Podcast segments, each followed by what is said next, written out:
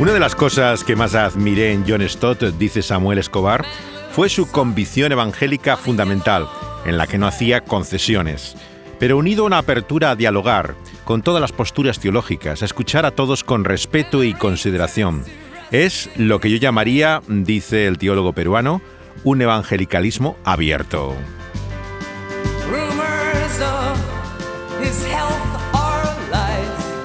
En este programa por el centenario de Stott escuchamos a Samuel en su propia voz eh, contarnos en exclusiva aquí para nuestro programa sus recuerdos sobre John Stott. Su libro Cristianismo Básico lo leí primero en inglés, me lo trajo un amigo a la Argentina y yo recuerdo de estar en, en un autobús yendo de Ecuador a Colombia por un camino pedregoso, pero estaba tan interesante la lectura que yo trataba de continuar leyendo, porque me cautivó la, la manera ordenada, clara y fundamentada en la cual Stott explicaba la fe cristiana, hmm. cristianismo básico. Qué cosa más bonita.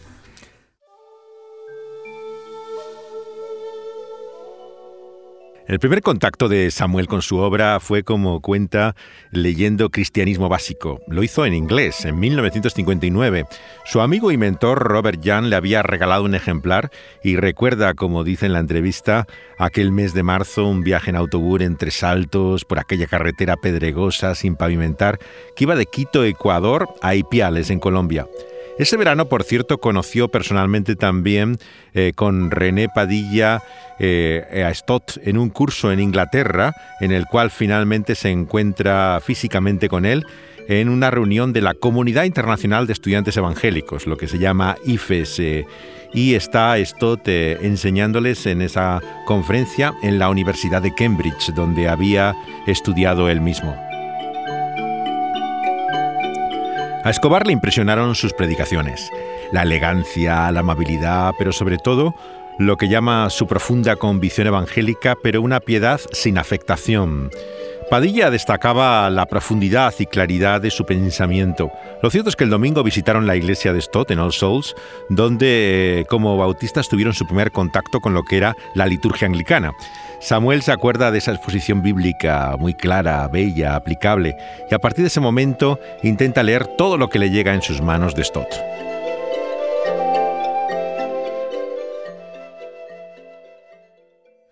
Te impresionó mucho un mensaje de John Stott, ¿no? Entonces, en, sobre Juan, ¿verdad? Capítulo 20, verso 21, ¿no? Sobre cómo no solamente da una gran comisión Jesús, sino la manera en la que él hace su misión, ¿no? Eso es. Eso es porque puso énfasis eh, en su exposición. La exposición eh, presentó una serie de tres exposiciones sobre la Gran Comisión. Y en su exposición de Juan dijo Stott que esta era la más breve, pero la más comprometedora, porque no solamente nos presentaba un mandato, sino también un modelo.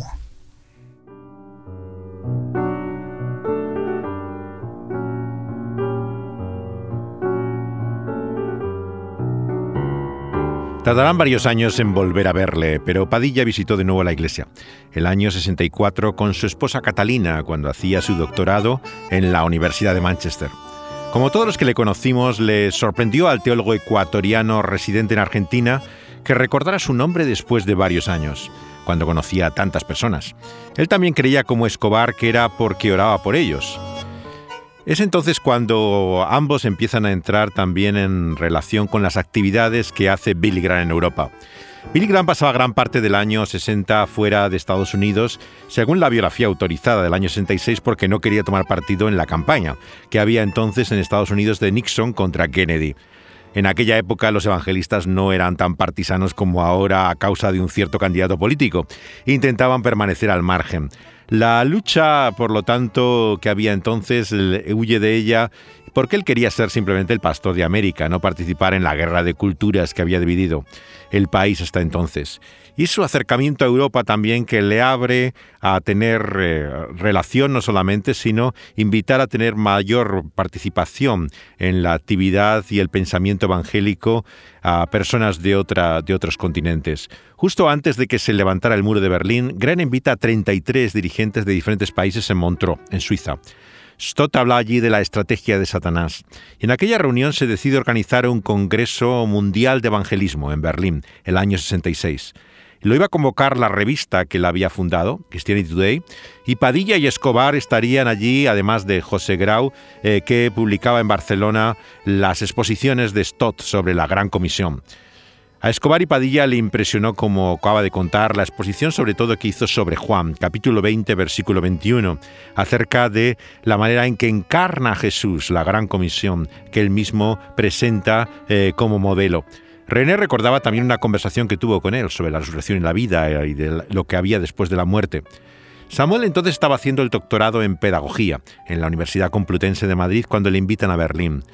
El Congreso tenía una sección sobre obstáculos a la evangelización dedicada a los totalitarismos, donde estuvo también Samuel Escobar. Bueno, eh, en la sección obstáculos al evangelismo, una parte era totalitarismo. Los organizadores, mayormente americanos, pensaban totalitarismo, pensaban comunismo. Hmm. Pero yo en América Latina los, totalitarios no eran los comunistas eh, y no habían llegado al poder. Los que llegaban eran los generales y que, que eran totalitarios, pero de derecha, diríamos. Hmm. Y entonces yo traté de mostrar eso. ¿Y cómo se recibía ese tipo de mensaje entonces en un congreso que había de tantos lugares y con tantos puntos de vista? Era, era un poco difícil era un poco difícil en el 66. Eh, un ejemplo es que mi amigo Michael Cassidy, que es un eh, sudafricano, se atrevió a hablar del apartheid como un obstáculo a la evangelización. Berlín, 66. Pues le cayeron encima los sudafricanos, lo acusaron de comunista y menos mal que quienes dirigían el Congreso eh, tuvieron sensibilidad como para darse cuenta que no, no se podía proceder con una manera tan cruel y, y diríamos así extremista como la que estaban proponiendo los blancos sudafricanos. ¿no?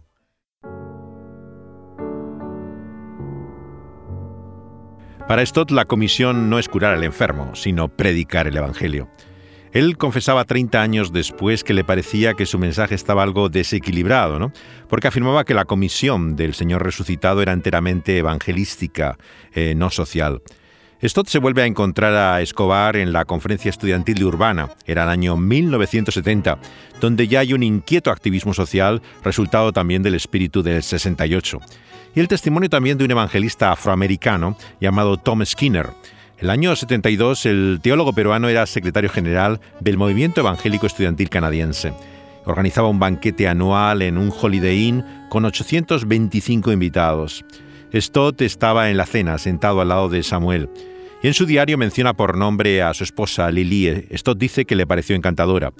Ella le dijo a Samuel, este hombre es un santo, y a Stott le animó mucho un comentario que hizo eh, Samuel sobre su libro, Cristianismo Básico, que había recibido comentarios favorables en tres periódicos que eran católicos.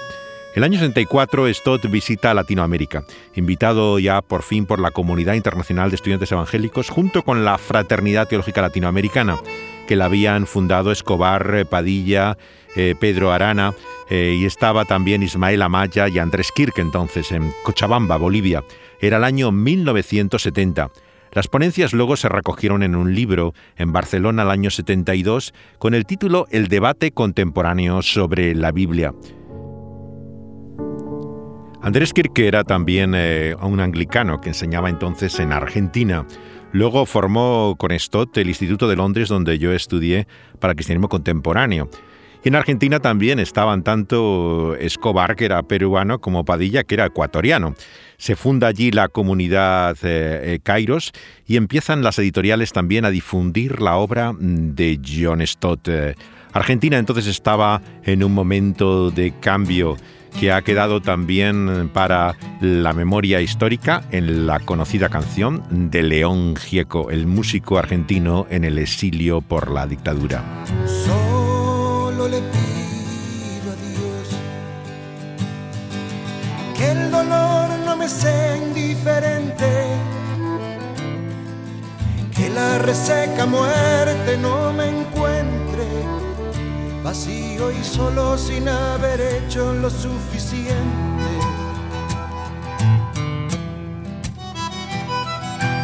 Solo le pido a Dios que lo injusto no me sea indiferente, que no me abofete en la otra mejilla. Después de que una garra me arañó esta suerte. Solo le pido a Dios que la guerra no me sea indiferente. Es un monstruo grande y pisa fuerte toda la pobre inocencia de la gente. Es un monstruo grande y pisa fuerte toda la pobre inocencia de la gente.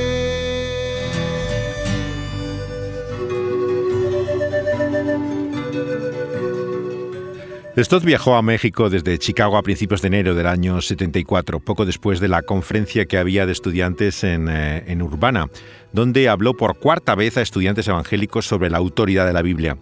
Dio tres conferencias en una iglesia bautista del DF con Padilla como intérprete y de allí se van a Lima, donde hace una corta serie sobre predicación expositiva antes de marchar a un retiro al pie de los Andes. En su diario escribe Stott sobre cinco cóndores que vio en aquel momento y un buitre enorme. El siguiente destino era Santiago de Chile. Allí dio unas conferencias y habló con estudiantes. Le regalaron dos volúmenes en inglés sobre las aves de Chile, que le apreció especialmente, dada su enorme afición a los pájaros. Tras comer con el embajador británico en Chile, que era católico, Stott se enfrenta a la difícil situación que vivía el país, la dictadura de la Junta Militar. Había soldados por todas partes, dice en su diario Stott. Estaban de pie en las esquinas, escuadrones de 17 y 18 con armas cargadas como metralletas. El toque de queda se extiende desde las 11 a la medianoche justo antes de llegar, pero se imponía rígidamente. Conduce al aeropuerto y se encuentran con un guardia armado, listo para disparar en medio de la carretera. Resultaba amenazador hasta que nos dio la señal de pasar, dice en su diario Stott. En el aeropuerto de Santiago tiene un incidente con el equipaje. Cuenta que le libra Padilla de ello al decir a los funcionarios que era uno de los capellanes de la reina de Inglaterra. En el sur de Chile la prensa informa de su visita en primera página.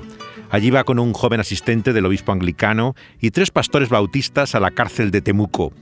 Los evangélicos que visitaban la prisión dos veces a la semana distribuían nuevos testamentos. Como resultado de su lectura y predicación, varios presos se habían convertido.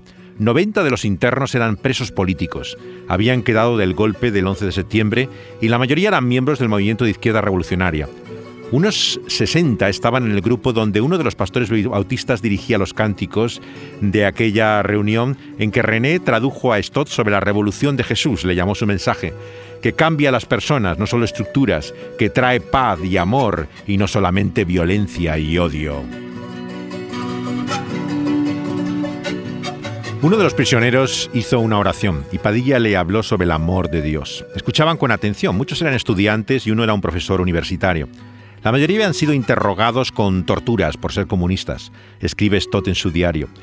La visita final fue a Argentina, donde habló sobre la madurez cristiana a congregaciones con varios cientos de personas, antes de pasar seis días en un campamento nacional de estudiantes. Le llevó al aeropuerto de Córdoba, uno de los primeros asesores que había en la obra evangélica de la Universidad Argentina. Le impresionó que le dijera que había conocido al Che Guevara cuando tenía 12 años, pero que no tuvo oportunidad de darle testimonio. Ese día Stott escribe en su diario qué diferente habría sido la historia si el Che hubiera llegado a ser cristiano.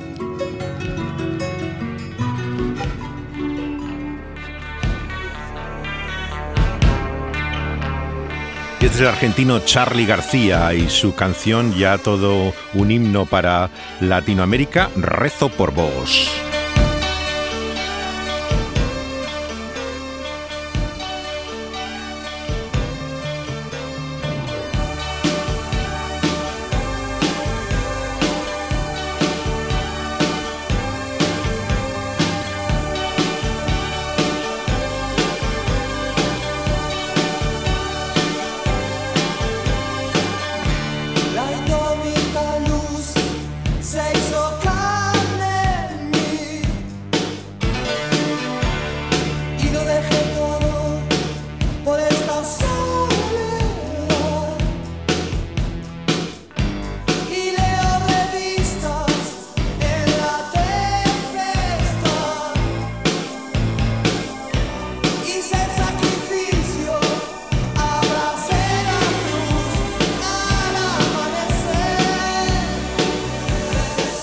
Escuchamos a Charlie García en su álbum Parte de la Religión de los años 80. La canción en realidad la hace juntamente con el Flaco Spinetta, que eh, otra figura mítica también de la música eh, que llaman el, el rock nacional en Argentina y que muestra curiosamente desde los días de Vox Day intereses espirituales. La Biblia, curiosamente, su primera versión en rock que se debe a Argentina en la época de la dictadura. Así que había un gran interés en, en, los temas de los que Stott hablaba y en los cuales el cristianismo evangélico empezaba a encontrar eco en la población latinoamericana.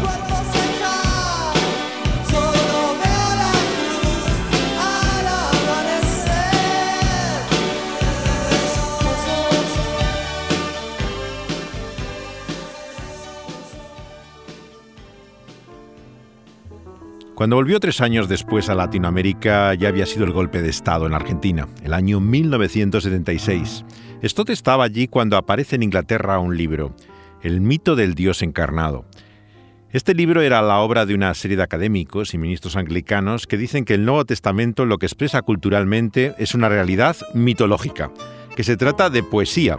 No pasó nada más que uno o dos días antes que le preguntaran en Argentina a Stott si la Iglesia de Inglaterra ya no era cristiana Varios de los autores eran de hecho miembros de la Comisión para la Doctrina de la Iglesia que tenía eh, los anglicanos en Inglaterra. Uno de ellos, Dan Coppit, se declaró un par de años después como ateo en su libro Dejando a Dios.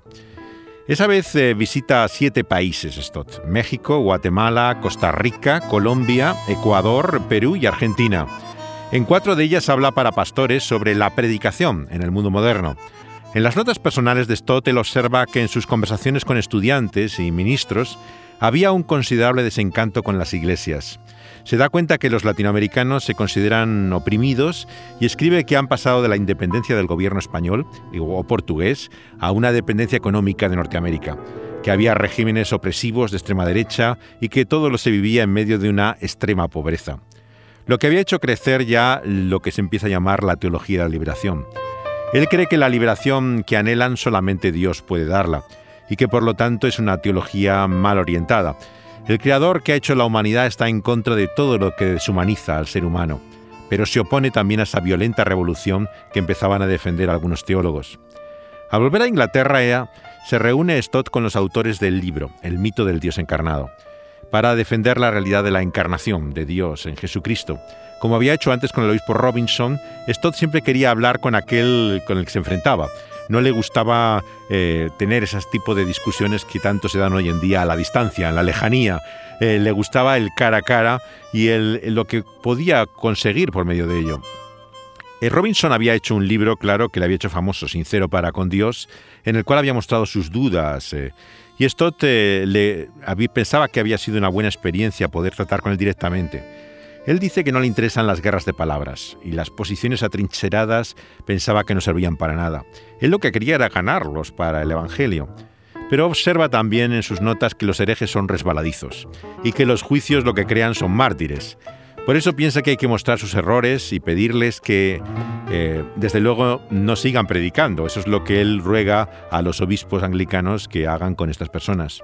Porque eso no infringe libertades civiles o académicas cada uno dice puede creer, decir o escribir lo que quiera, pero la Iglesia también tiene derecho a decir que sus maestros enseñen lo que eh, la fe y los formularios oficiales de la Iglesia confiesan y que ellos también han prometido mantener. Es así como también eh, Stott eh, se enfrenta en su propio ámbito ¿no? a aquellos que empiezan a negar la propia doctrina bíblica.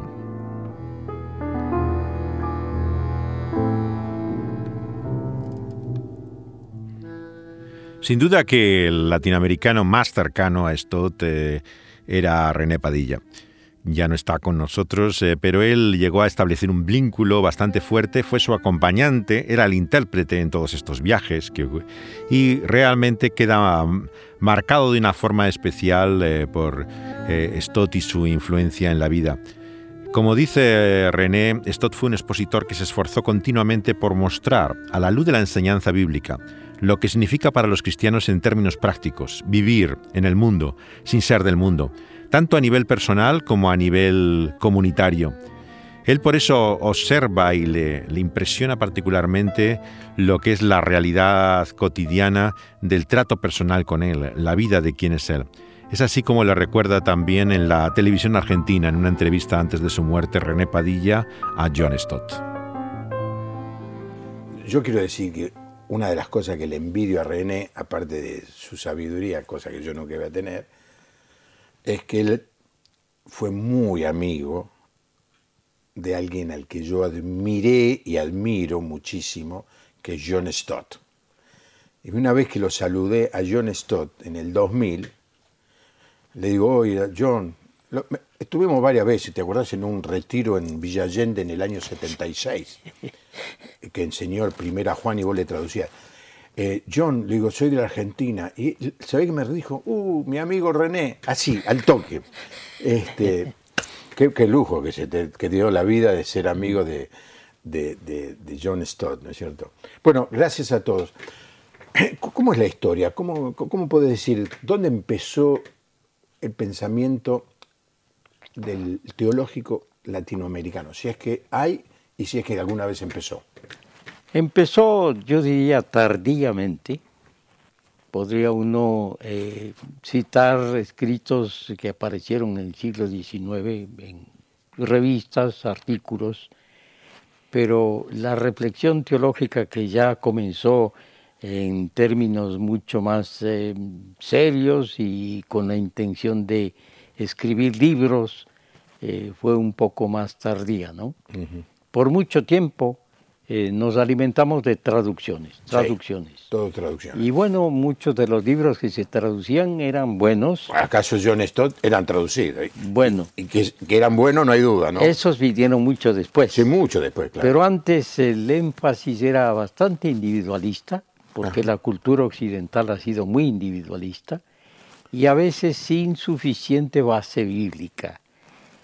Muy aplicadas las enseñanzas a la cultura eh, norteamericana, sajona, o alemana o australiana, pero sin suficiente arraigo en nuestra propia realidad.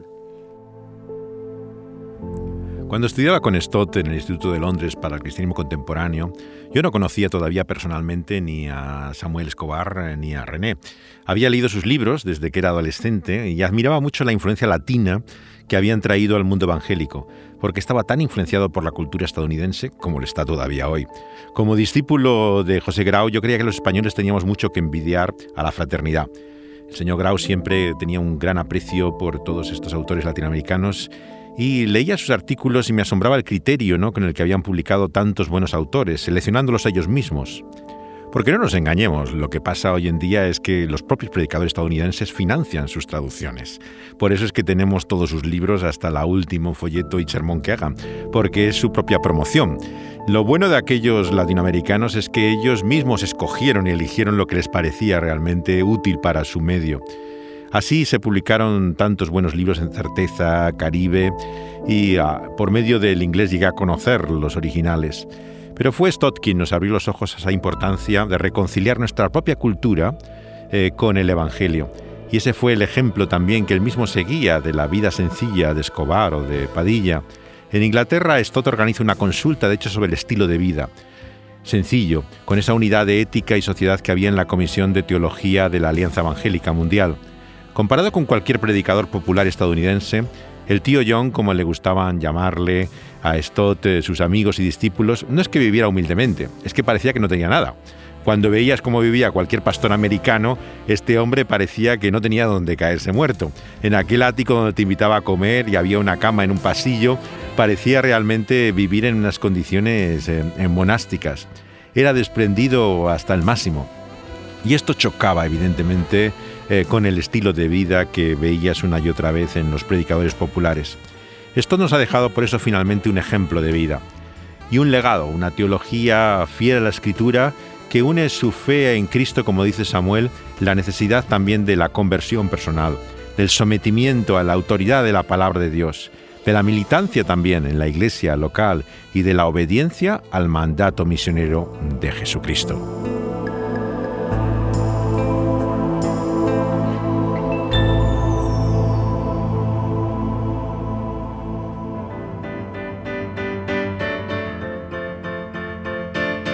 Seguiremos hablando de John Stott, esta vez en su participación decisiva como redactor del llamado Pacto de Lausana, el congreso que se hizo en Suiza el año 1974, en el cual estuvieron también, por cierto, tanto Samuel Escobar como René Padilla.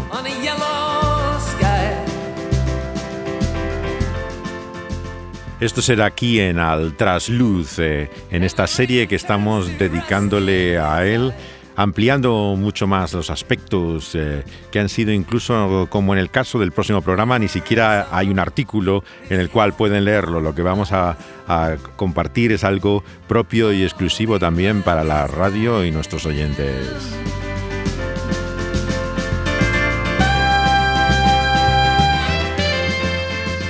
Ha estado aquí Dani Panduro al control y seleccionando también música, José de Segovia, acompañando los testimonios del propio Samuel Escobar con su voz aquí en el estudio y eh, también la recuperada de René Padilla en esta historia de Stott y su legado en Latinoamérica. Pueden buscar estos eh, podcasts en eh, tanto las plataformas que tiene la radio Dynamis como en SoundCloud, en Evox, tiene también en ambas eh, eh, plataformas pueden encontrar el podcast de Altrasluz sobre Stott, como los últimos aparecen también en Spotify.